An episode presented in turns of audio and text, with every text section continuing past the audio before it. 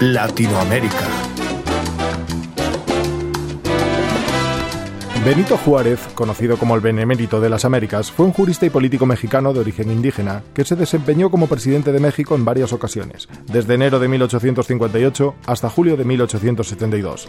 Es célebre su frase, entre los individuos como entre las naciones, el respeto al derecho ajeno es la paz. Benito Juárez vivió una época crucial en la formación del Estado mexicano, considerada por muchos historiadores como la consolidación de la nación como república. Juárez marcó un antes y un después en la historia nacional y fue protagonista de primer nivel de esta época. Pese a no tener antecedentes militares, fue una figura clave tanto en la Guerra de Reforma como en la Segunda Intervención Francesa.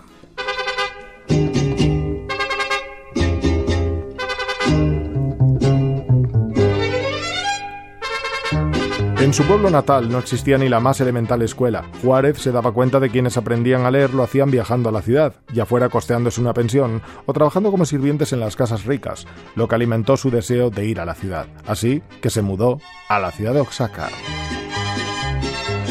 Juárez sufrió junto a los demás niños de su condición indígena y pobre de discriminación, ya que mientras que el preceptor impartía a los niños llamados decentes a los de su condición, les instruía el ayudante, así que abandona la escuela la que consideraba que tenía un pésimo método de enseñanza y decidió aprender por su cuenta.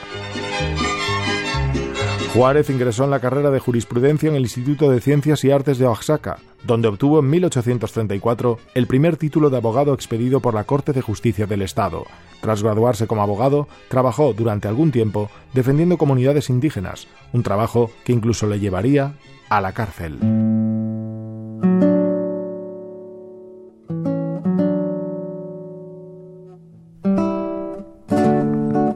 1830, Juárez es nombrado encargado del aula de física del Instituto de Ciencias y Artes de Oaxaca.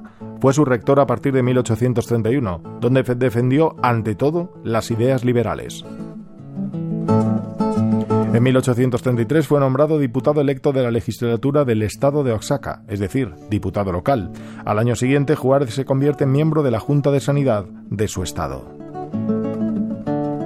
Actos seguidos nombrado ministro interino de la Corte de Justicia del Estado y poco más tarde miembro de la Junta Calificadora y Premiadora de los Méritos que contrajeron los defensores de sus instituciones. A finales de 1839 es nombrado ministro suplente del mismo Tribunal Superior de Justicia y un año después nombrado nuevo ministro suplente de este mismo tribunal. Años después, concretamente en el año 1853, recibe un despacho de catedrático sustituto de Derecho Civil en el Instituto de Ciencias y Artes de Oaxaca.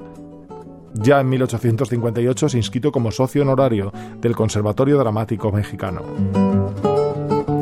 Ese mismo año apoya a Valentín Gómez Farias, quien busca debilitar y someter al clero. Al año siguiente se impone nuevamente el centralismo en el país, por lo que huye a Puebla, y tras un par de años regresa a Oaxaca y se le otorga el empleo de juez de primera instancia. Sirve como burócrata tanto las centralistas como las santanistas. En 1844 le premiaron no en vano con el nombramiento de fiscal del Tribunal Supremo de Justicia de Oaxaca. Así pues, una carrera política frenética, la de Benito Juárez, una de las personalidades del México del siglo XIX. Miguel Camaño, Radio 5, Todo Noticias.